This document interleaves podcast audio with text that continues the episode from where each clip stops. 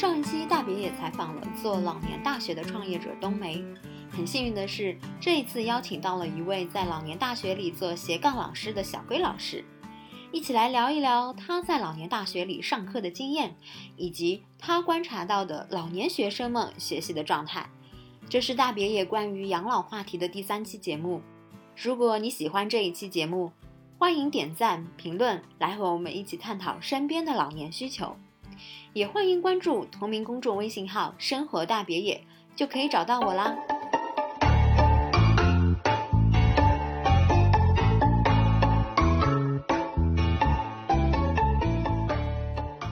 Hello，大家好，我呢是一个大专老师，现在呢在老年大学兼课，也是一个小红书的 Vlog 博主。嗯，小龟老师是在大专院校里面教学生计算机的。那怎么会想到去老年大学做老师呢？嗯，就是我们学校好像是每年每个学期都会，啊，老年大学都会来我们学校征集老师。然后今年我们系里就发了一个表格，就问大家谁想去上课，然后给了一些课程。然后当时我个人对摄影比较感兴趣，他有一门手机摄影课，我就很想去上，也想去老年大学感受一下，因为以以前只是听说过，没见过。嗯，那在你报名了之后，有一个什么样的流程吗？嗯，当时报名了，以为那个老年大学离我这儿比较近，然后我才报的，这样跟我学校上课也不会特别冲突。报完名之后，我就等着上课，然后我的主任跟我说，那个手机摄影课没有人报，就是没有人数不够，可能不能开课了。我说哦，那好吧。然后主任说：“你稍等，我去动员一下大家。”过了几天，他跟我说：“哎呀，动员超了，一个班变成两个班了。呃，你两个班能带吗？”但是我自己学校的课特别多，然后我就说：“那就算了吧，还是带一个班吧。”他说：“好的。”然后另一个班就给了另一个老师。就是一开始没有人报，后来一动员呢，就大家都想来学这个手机摄影课。其实手机摄影课对老年人挺有用的呀。嗯嗯，我也觉得。嗯，所以其实只要报名了。都不需要去面试啊，去聊就可以直接去老年大学上课了，是吗？嗯，是的，因为呃，我们这种就应该属于兼职吧，然后本身也是自己大学的老师，一般也都有教师资格，所以就是他来我们学校找，就是直接可以去讲课的状态。嗯，我知道，其实现在老年大学里面的老师就是还是年纪比较轻的，嗯，但是。老年大学的主办者或创办者，他们会不会担心说，九五后跟老年人会不会代沟有点大呢？嗯，觉得应该没有。我看了一下我们单位去兼职的老师，年纪跟我都差不多。嗯，可能我是比较年轻的，但是其他的也都是九零啊这个年纪。我感觉只要你在自己专业上就是有东西可以讲，我觉得这个代沟在课堂上其实不明显。我没有感觉到很大的代沟，嗯，那那就会好很多。你现在在老年大学这边已经开始上课了，对吗？嗯，上了多久时间了呢？我就是从九月一号开始上的，上了一个月了，这是第二个月。嗯嗯，那整个课程的长度，或者说它就是是你一个人独立去完成设计啊、规划，所以整个是周期的话，大概是多少时间？我们就是这个学期整一一整个学期，就是从九月份应该是到十二月份一个学期，就跟大学的学制是差不多的，嗯，这样一个学制。所以是三个月的这样的一个时间，每周上一次吗？嗯，每周一次。我的时间是周三的上午。嗯，哦，那这样的话就是十二节课，你会做这样的一个规划，前期是学怎么用手机，后期是怎么摄影。嗯，对，呃，我第一节课就是上的理论课，因为我也是想做一下自我介绍，让大家了解一下我，然后就讲了一下摄影的一些基本要素啊，构图啊，啊，光影啊，取光这种比较理论的知识。当时讲的还，我觉得就是偏理论一些，但是可能是因为第一堂课，然后大家听的还蛮好的，到第二堂课再讲理论。老同志们就有点吃不消了，然后大家也跟我提议说想要动手去实操一下，然后在国庆前的那一周，我们就上了一节实践课，就带着我们的这个老学生们、老同志们一起去户外做了一场这个摄影课。所以还是嗯还是需要做一些互动的，一些让他们理论结合实际，其实跟大学里的这样的一个教学感觉也差不多。嗯，是的，嗯。我本来以为说这个应该是放学以后，因为你是兼职嘛。不过因为你是学校里的老师，都是同意的，所以你工作时间也是可以去上课。嗯，是的，因为我本身大专老师就是不用坐班的，就是你有课来，没课可以回家的，然后跟自己的教学任务不冲突就可以。嗯，那你现在上了一个月，因为相当于三分之一的嘛，从总。时长的这个占比来说也不算短了。那之后你还会考虑再继续吗？嗯，我会。我觉得在老年大学上课特别好，特别好玩，特别开心。哦，呃，能具体说说，比方说有哪些特别好玩的事情吗？嗯，就是给老年大学上课的时候，你会感觉到每个人都在听讲，然后每个人都抬着头看你，大家就是非常认真的在听你讲，而且你讲到他会记笔记。有明显的一点区别就是，我觉得大学生可能是因为社恐啊，或者是一些其他原因。他不太爱跟你打招呼，就是在学校里遇见了，哪怕咱俩面对面就是撞到一起了，眼神都交互了，他还是会选择把头低下，然后不跟你说话。但是在老年大学上课的时候，那些叔叔阿姨就不会这样，就看到你就会非常热情的喊：“哎呀，小王老师，王老师！”就是这样，特别啊热情有趣。我就觉得给他们上课特别开心，就是在完全在治愈我自己。就是他们给到你的反馈其实是很多的。嗯，我觉得也是，就其实现在人和人的这个交流的过程，也是希望说能够有这样的一个互动，即使不是在学校里，在公司里面，我自己的感受也是希望说能够有一些交互。但因为我是在互联网公司嘛，那有一些码农他们其实就不擅长交流，然后你跟他面对面，他也会跟你直接撇开。太真实了，程序员是这样子的。嗯。对，就是这个样子。嗯呃，我不知道这个在你开学之前，或者你去上课之前，之前有没有想过你上课的画面，会不会有些担心？然后发现，哎，居然上课的时候是这个样子的。哦，我会，因为，嗯，就是感觉如果。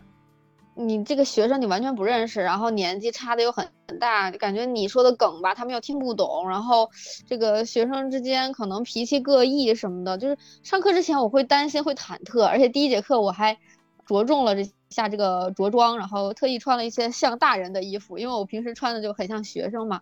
然后去上课之后发现，哎，完全没有人 care 我，因为我的那个班吧，他们是。一整个单位的退休老干部，就是他们所有人几乎都彼此认识，就是没有哪个人是单帮来的，他们彼此之间都认识，特别熟。他们来上课的这个主要目的，我觉得手机摄影都是次要的，是来社交、来打发时间，所以。呃，我给他们上课更多是我在哄着他们开心，我是觉得就是让他们有时间在干这些事儿，然后课余的时间他们是最活跃的，就是大家在一起聊一聊以前的工作呀，以前的老领导啊、老同事啊，所以整个课堂氛围都很好。嗯，这点跟我想的就是特别不一样。嗯，哎，那你这个大学是属于什么样性质的一个大学？是公办的还是民办的呢？是公办的。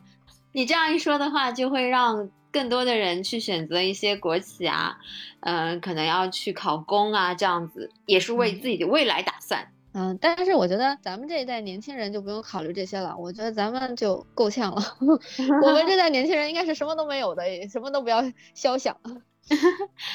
但但是，嗯，进入国企就不一定了，说不定会有呢。对，说不定。正好聊到你的上课的这样的一个方式，尤其是你教的，因这个手机其实也对他们来说不是那么的简单，所以在这个课程的准备上，你有做过什么样的一个特殊的呃设计吗？嗯，首先这个手机摄影这个课我之前是上过的，但是我之前上的时候就是纯理论课，所以就是在第二节课我还上理论的时候，我就发现啊，这个我的这个同学，包括我这个班的班长就跟我反馈说，大家听着有点枯燥，然后我就意识到，哎，这个理论有点过于冗长了，要及时调整。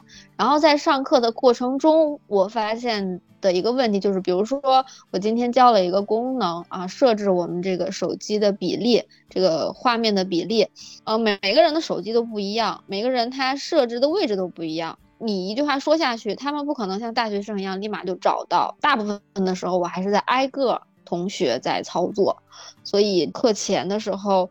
嗯，要准备好这种突发情况的发生。基本上每次课我都是在挨个教他们怎么用这个手机，怎么找到这个功能，怎么使用，怎么下载啊，在哪里下载软件，就是还是在一些基础的功能上来回的反复的学习比较多。嗯，就相当于说你在课堂上做这些事情，会不会影响到你整的一个教学的一个进度，或者说你你本身你的教学内容就是这个？嗯，有的时候我的教学内容不是这个，呃，我们有一堂课是教大家怎么 P 图啊，就怎么给这个图片进行裁剪，然后添加文字。但是你会发现，就是说你想要教大家 P 图，首先要教大家怎么使用这个软件，首先大家得有这个软件，然后就要教大家怎么下载软件。那么这一个知识点就扩充出了特别多的小点，那我就发现其实。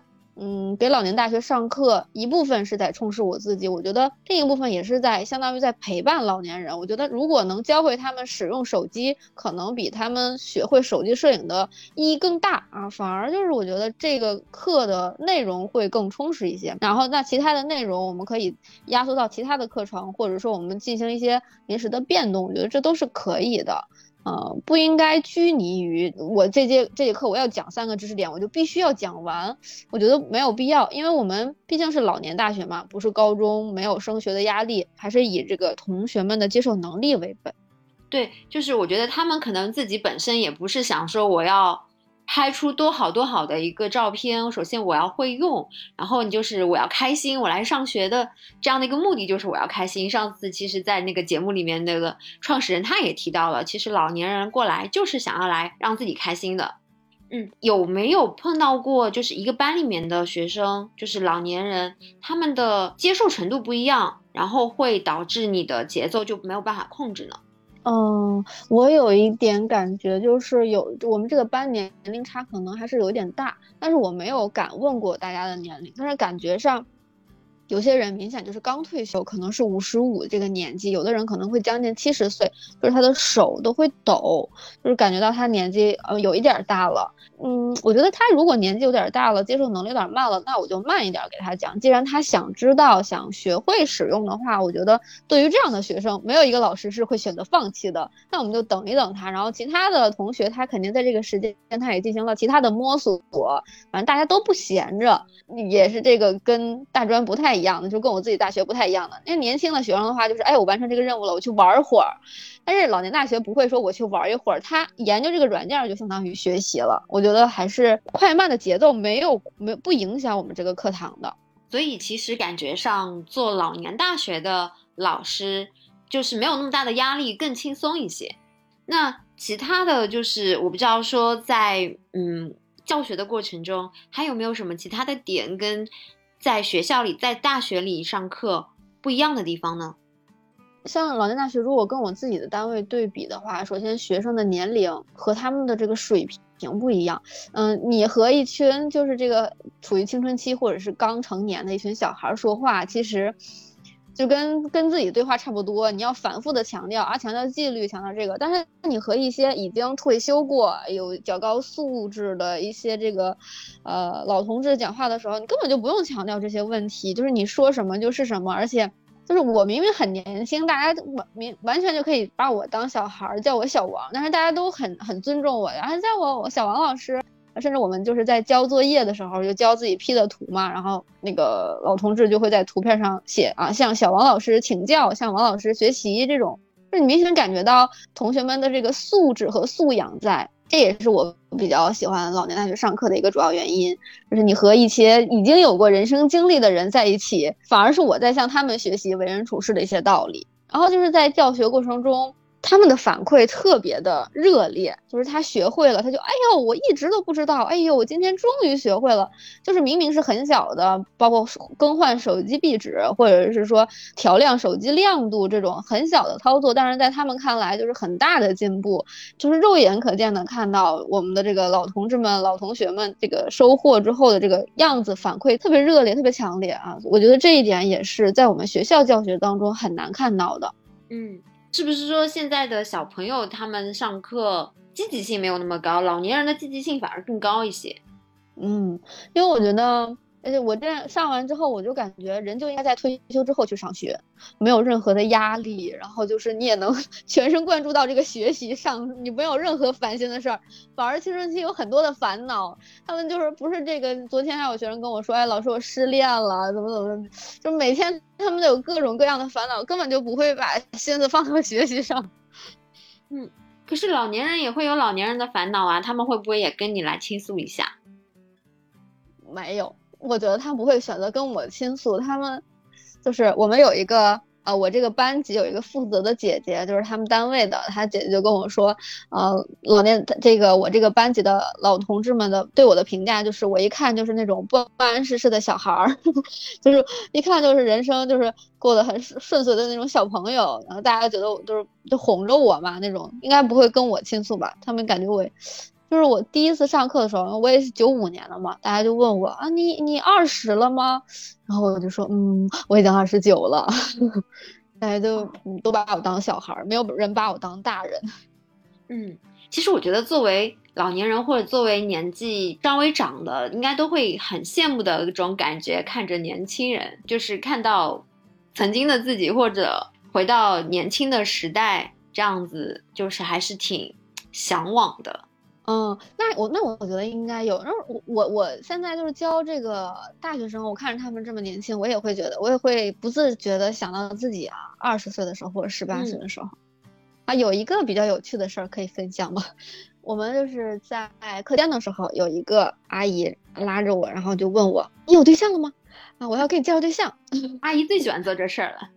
对，然后我说。那个，因为上是开课之前，我对象已经给我做过那个心理建设了，一定要谨防那个同学给你介绍对象。我说好的，然后阿姨一说，我立马我说啊，阿姨我有有男朋友了，然后那个阿姨就说，哎呀。嗯，哦，我特别喜欢你。你别看你那个长得很一般，但是你一上课呢，这个一说话，哎呀，这个谈吐啊，真的很不一样，很幽默风趣啊，又很冰雪聪明。哎呀，真的是很想给你介绍对象。我当时真的被阿姨笑笑数了，就是我觉得阿姨不必这么诚实，第一句话可以不用说的。嗯，阿姨其实是欲扬先抑的，她其实是为了突出后面那一大堆的优点。是的，是的，我可以，我可以，我可以接受的，因为我这个对我自己外貌还是有非常清楚的认知的。嗯嗯，我我虽然没有见过你，但是我看到你照片，我觉得很好看啊，就是纤瘦纤瘦的那种。啊，对我这个我的朋友们大大多数对我的评价就是你不算好看那一挂的，你算气质型的啊。然后我就明白了，气质就等于你这个人肯定是不怎么好看。有有机会，我觉得我们可以见见。我觉得就其实打扮起来都会很好看的。嗯，对，自信的女孩最美。是的，嗯，而且我还是比较看重有趣的灵魂。嗯，对我是个有趣的灵魂，这一点我是当仁不让的。对，所以就是你这样的性格，就很容易跟大家或者学生打打成一片。即使是不管是小朋友也好，还是老年人也好，我觉得都很适合你这样的性格。你应该是属于 E 人吧？嗯，我一上课就是 E 人，对我一回家就是 I 人。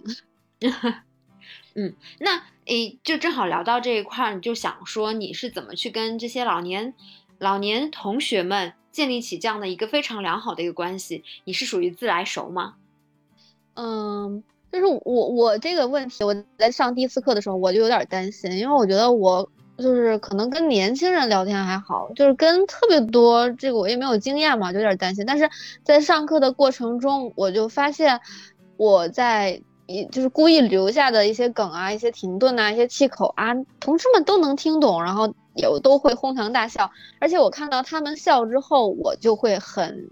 呃，紧张的心立马松弛下来，就会觉得，嗯，我们还是可以交流的，大家也能听懂我在说什么，我们课堂氛围很好，慢慢的就进入状态了，就不会紧张了，然后也就比较做自己了那种，也会，嗯，就是讲课的时候需要这样，就是你。知道下面要讲什么了，然后立马搜索一下，看有没有哪个跟他比较近的梗，然后可以在这说一下，然后也是吸引一下大家的注意力，让大家就是适当的是吧，来听一听，然后他们可能也不可能一直都在线嘛，是这样的。我觉得，嗯，我自己上课是这样的，比较喜欢诙谐幽默的风格，我觉得这样的课堂比较轻松。嗯，现在的老师都那么卷了吗？都需要有一定的，呃，脱口秀的气质了吗？我我是这样的人，我平时跟朋友们聊天也是那个讲的人，就是大家也会被我逗得哈哈笑。就我比较脱口秀人，所以我讲课的时候也是这种风格。诶，那我想问，因为你刚刚还说那个手机摄影班有两个班嘛，那有没有了解过另外一个班是怎么上的？然后有没有了解过评价怎么样？呃，我跟他探讨过，因为他也是我同事嘛，然后他也是比较多的把课程的重点放到了户外，他希望带着老同志们就是多去户外采采风，去不同的场景，啊，拍照是这样子的。然后也是他给了我灵感，所以我在国庆之前带着我班的同学去海边拍了照。在这个单位的负责的姐姐那儿了解，就是说单位不太建议我们就是一直带着同学们外出，因为这样有风险。啊，一方面健康、交通等都会出现意外啊。为了避免这种情况的话，还是不建议经常出去，就是不要每次课都出去。我觉得也有道理。嗯，然后还有一个就是，我也问过我班的同学，就说你们想不想去那种花鸟市场啊，就拍拍花、拍拍鸟什么的。然后我就觉得我班的同学就是非常的聪明啊，就是人生的智慧。他就说还是尽量不要去吧，因为那种场所是商业的，人家老板也不喜欢你呼啦啦来一大片对着人家的花啊、鸟啊拍。我说嗯，很有道理。然后我们上次课就选择了一个自然风光的公园儿，然后那个下课的时候。啊，我的同学，我的老同志们也给我建议了下一个场景，就说，哎，那那那那儿的公景色不错，我们下次可以一起去那儿。我就觉得我们好像从手机户外摄影课变成了采风课，像一个导游一样带着大家。嗯，那接下来的话，我觉得你也可以尝试一下做老年的老年团的导游。现在老年文旅不也是很火吗？哦，真的，你说的有道理。对，而且以你的性格，完全没问题。哦，可以，我可以采纳一下。但是 就是。生活中有很多有待开发的点，但是我的精力是有限的，我太累了。嗯，但是我觉得多尝试一下会比较好。其实我特别羡慕这种伊人，他性格非常的外向，然后什么都可以去尝试，而且做这些事情的时候自己也不难受。嗯，是，就是，嗯，做之前难受，做之后也很累，但是做的时候感觉不到累，做的时候很开心。嗯，你刚刚提到了你们会去海边，所以你们。是在哪里呀？我的城市吗？嗯，我在哦，北方，难怪就是还是很直爽的。欢迎这么近那么美，周末到，欢迎你。的确是可以的，你这个口才也是可以的，你这你这一一套说辞也是自己练的吗？嗯，基本上吧，基本上。诶，那也说了这么多了，我也想知道说，就是老年大学，就目前你自己观察下来，现在的这个整个教师的资源怎么样？因为，嗯，最近也是比较关注。养老啊，老年行业这一块的一些事情，那我想知道说，做老年大学的老师现在的资源是怎么样的？然后什么样的人会比较适合做老年大学的老师？一方面，我我最近有在关注这件事情，就是老年大学这个教师构成，他自己会招一部分。如果这个学校是公立的话，他会走这个事业单位招聘，就是你满足他的要求，我估计。可能本科居多吧，硕士也有一部分，可能硕士更具有竞争力，就是你通过笔试、呃报名、笔试、面试、公示，然后就是有编制进入到公办大学的老年大学来。教学，然后还有一部分应该是他主要的就是去外面找这种兼职的老师，因为这样的话他其实自己是不需要有编制的。然后同样你去找现成的老师，那这些老师也都有教学的经验，你也不用担心他们。然后他们也基本也都是成手。像我们学校还会有太极拳、太极扇等等这种体育老师也在老年大学上课。我一般就是他自己有一部分，然后招一部分。然后再去外面请一部分啊，是他现在教师主要的构成比例，说的很详细啊。呃，本硕那男女比呢？感觉上呃女生会比较多一些。然后年龄层次呢这块有了解过吗？比例的话，凡但涉及到编制考试的话，还是女生的多一些，就是女生考上的概率会多一些。还有就是你觉得什么样的人会更适合做老年大学的老师？我觉得得有耐心，就是你对，就是跟。初中、高中、大学上课还不一样，就是你得有像小学老师一样的耐心，呃，因为你像跟中学生或跟大学生交流，你没有耐心完全可以，你就只念 PPT，就是只完成你的教学任务都可以。但是你像老年大学，他们的接受能力啊，以及他们每个人的这个以前的这个呃学识的背景啊、素质啊都完全不同，而且个人的。呃这个学习能力水平啊，以及掌握的水平啊，也都完全不同。而且他的这个机能还都处于，我觉得是处于慢慢退化的吧，他可能看不清或者是听不清。那么这个时候重复、重复、重复就会成为这个课堂最多重现的出现的东西。那么就需要这个老师很有耐心，而且他的心态要好。就我觉得很多人在自己的职业不快乐，就是因为他的心态不太好，就是我不喜欢我的工作，然后每天还都要去干。我觉得这样的人不适合。就是你一想，哎呀，要跟这么多人交流，还都是年纪大的人，一想就很头痛。这样的人千万不要干这个岗位。你刚刚说到耐心，耐心其实我觉得上老年大学的老师的，其实是一上来就会想到的，然后不停的重复重复。嗯，这一块让我想到你刚才说的，就是会很快就教会老年人一些东西。那你是因为他们学会了一样东西而获得成就感，但是你一直，比方说，你是通过反复的重复让他们学会的话，这样会让你觉得，嗯，这个是非常有成就感的事情吗？嗯，这个重复我觉得跟这个不冲突，就是比如说上次讲了一个那个。嗯，一键 P 图的功能，我觉得一键 P 图之后很简单嘛，这个图片就能出效果了。然后我讲讲完之后，他们就去做，去做的过程中，那有的人就一下子能找到这个位置，就点一下就完成了。那但是更多的人，他卡在了，哎，怎么导入照片呀？哎，我的那个界面怎么跟你的界面不一样啊？那么我们班三十多个人，我可能说这个一键 P 图的功能。这个介绍我就要介绍二十多遍，几乎就是每个人拿着手机，我都要跟他说，哎，在这里点一下这里，然后这样一个效果，我觉得这个不冲突。如果说我能再重复二十多遍之后，然后大家都能完成一键 P 图，然后大家都能给我交上来一张，哎呀，刚 P 好的照片，然后他们也很开心，那我当然很有成就感啊。如果说我磨破了嘴皮子能完成这件事情，不管怎么说我是完成了，他们是做到了，那我的成就感就来了。嗯，明白。对你来说，你拿到结果了，在这个过程中势必是要进行不断的反复的去尝试，那这个的确也是一种收获。诶，听下来的话，嗯，是不是幼儿园的老师也会相对来说更适合一些呢？嗯，我觉得可以。我觉得你要是能像幼儿园老师一样有那样的耐心的话，我觉得你干什么都能更好。嗯，因为现在就是。生育率会越来越下降嘛？那可能幼儿园的老师就会越来越少。那其实这些幼儿园的老师其实是可以转行到老年大学做老师的。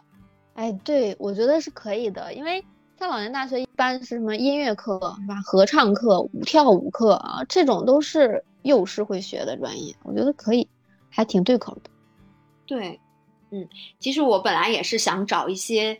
幼儿园老师，看看他们就是现在这个生育率往下降了，他们如果没有太多的岗位，他们会做些什么事情？那我觉得这的确也是比较好的一个方向。那有没有跟你的老年学生有交流过？他们会喜欢什么样的？老师，嗯，我觉得他们喜欢技能很多的老师，这就是真的能教给他们东西。就上完画画课，真的能画出来一些自己喜欢的东西。呃，合唱课，这个学完之后，真的能有一首歌能拿得出出去，出门的时候可以唱。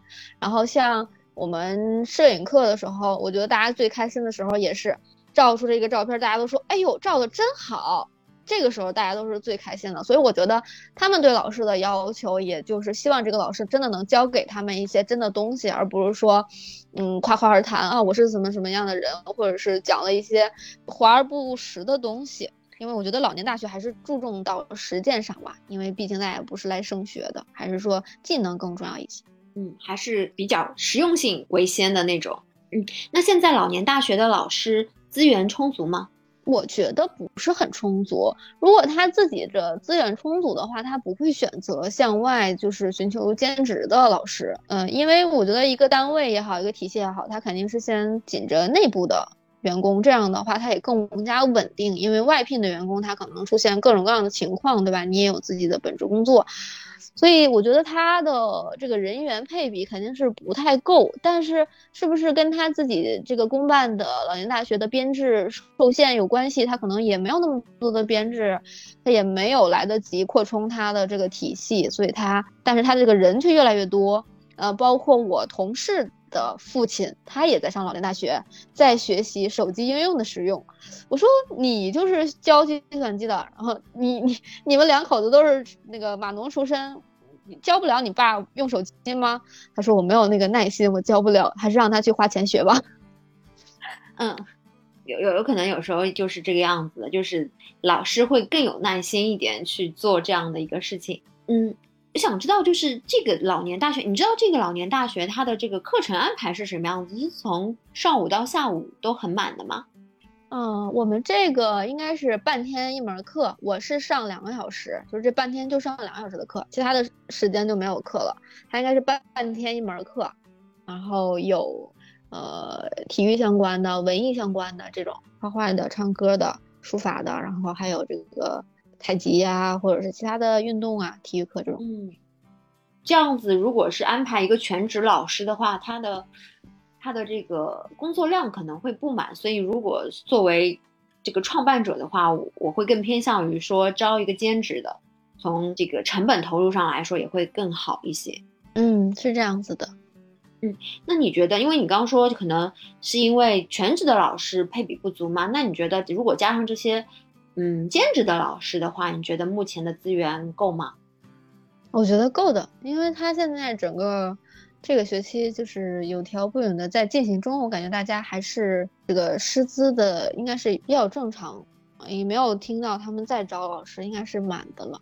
那这个老年大学它是对外招生吗？每个校区情况是不一样的，包括呃主校区就是总校，他们是面向社会的，还有这种社区的老年大学，就是他在某一个社区开了这个老年大学，也是有教室，就是你可以选择就近上学，所以大部分的都是啊所有人都可以报名的，而且学费也不高，嗯是这样子的，很很便宜，我觉得。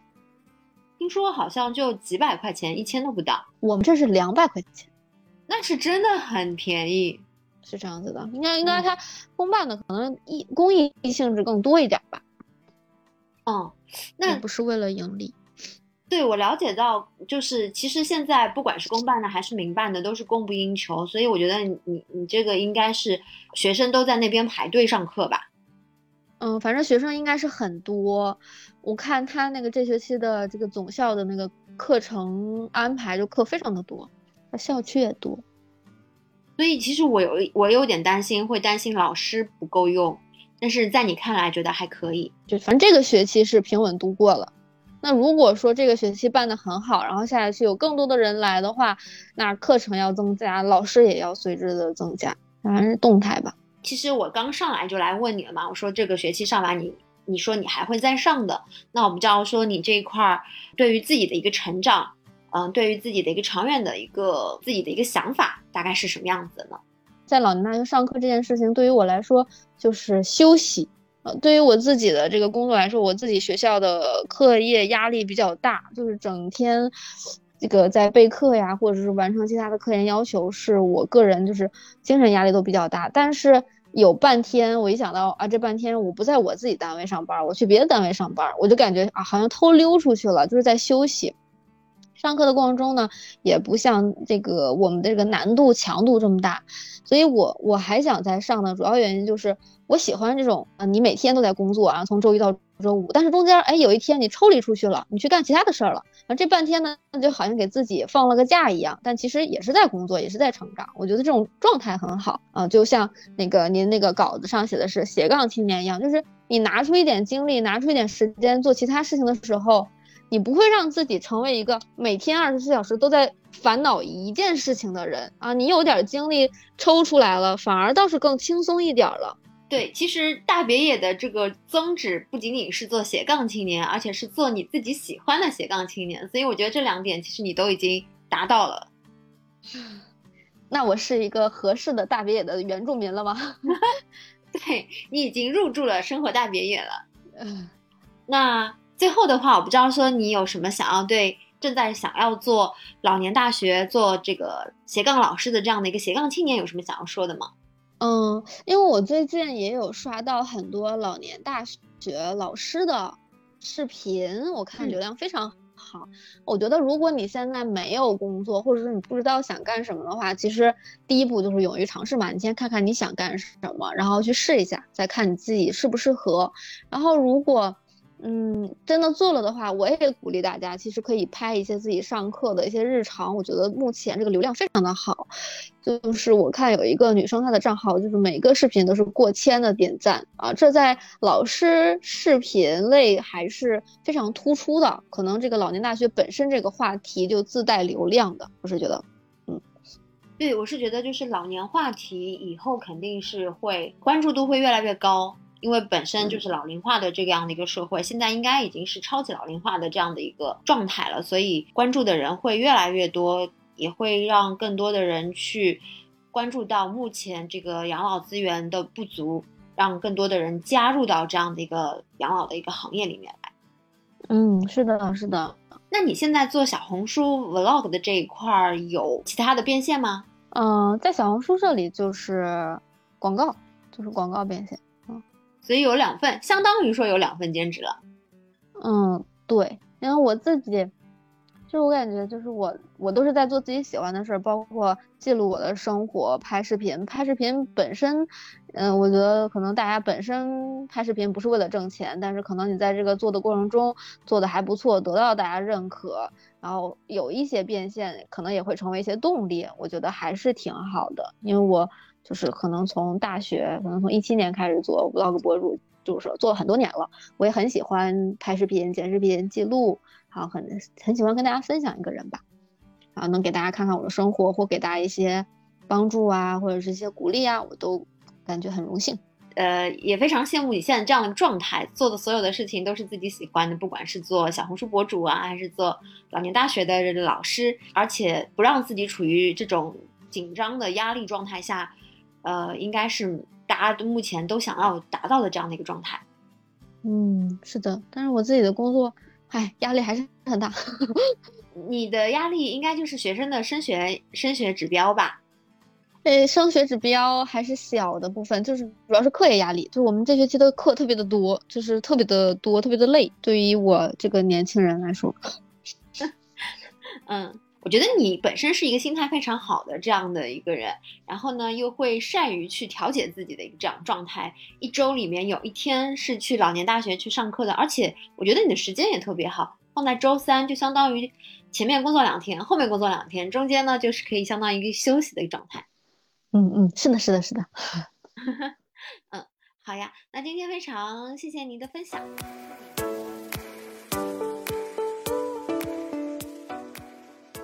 我在剪辑这期节目的时候，正好看了润总的二零二三年年度讲演，其中他就提到了人口老化的问题，生育率在不断的下降，儿童市场和老年市场也在悄悄地发生着变化。我们经常把老年人叫做老小孩儿，幼儿园的老师们如果有足够的耐心和爱心，我想真的可以尝试往老年大学的老师方向转一转，这个市场。目前的资源缺口很大。